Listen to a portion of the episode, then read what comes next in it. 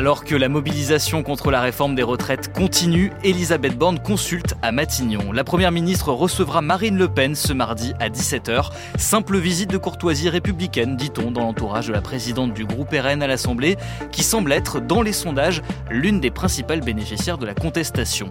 Le RN est-il le grand gagnant de la réforme des retraites? On pose la question à Alexis Cuvillier, journaliste au service politique de BFM TV.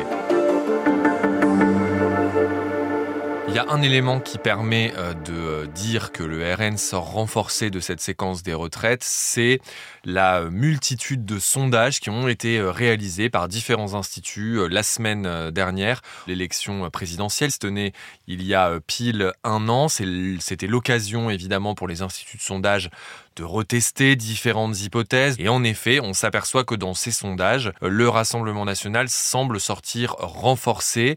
Euh, sa candidate euh, Marine Le Pen, celle qui représentait les couleurs de son, du, du parti euh, l'année dernière, sort renforcée.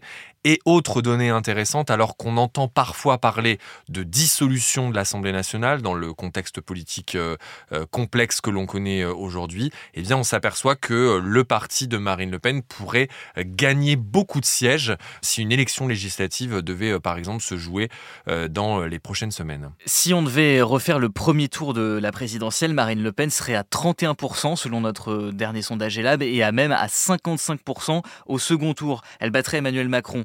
Ces scores dans les sondages, est-ce qu'on peut dire que c'est le résultat de sa stratégie de la discrétion dans cette séquence de la réforme des retraites? Ça a été euh, le reproche qu'on lui a beaucoup fait du côté aussi du gouvernement, c'est-à-dire qu'elle euh, s'était un peu cachée, Marine Le Pen, pendant cette séquence.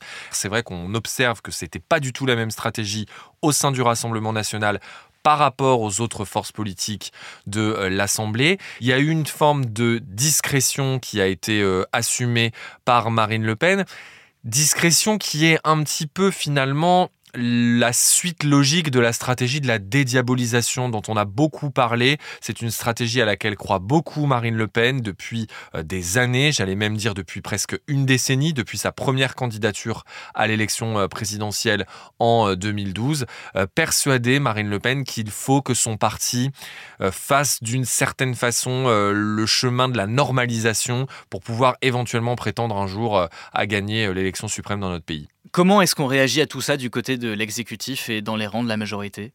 Il y a euh, du côté euh, de l'exécutif une volonté de beaucoup euh, relativiser ces sondages en disant qu'on est quand même à 4 ans de la prochaine élection présidentielle. D'autant plus qu'il y a toujours cette grande inconnue pour la suite, c'est la personnalité qui prendra la suite d'Emmanuel Macron. Ça, on ne le sait pas encore aujourd'hui. C'est dans 4 ans, il peut se passer énormément de choses. On l'a vu dans la vie politique des dernières années. Le chef de l'État ne sera en tout état de cause pas candidat à sa succession, puisqu'en France, dans la Constitution, il est prévu qu'on ne peut plus euh, cumuler plus de deux, euh, plus de deux mandats. Merci d'avoir écouté ce nouvel épisode de la Question Info. Tous les jours, une nouvelle question et deux nouvelles réponses.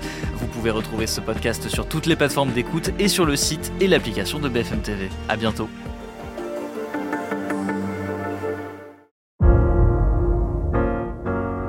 Vous avez aimé écouter la Question Info? Alors découvrez le titre à la une, le nouveau podcast quotidien de BFM TV. Les grands récits de l'actualité, des témoignages intimes, c'est tous les soirs sur vos plateformes préférées. À bientôt!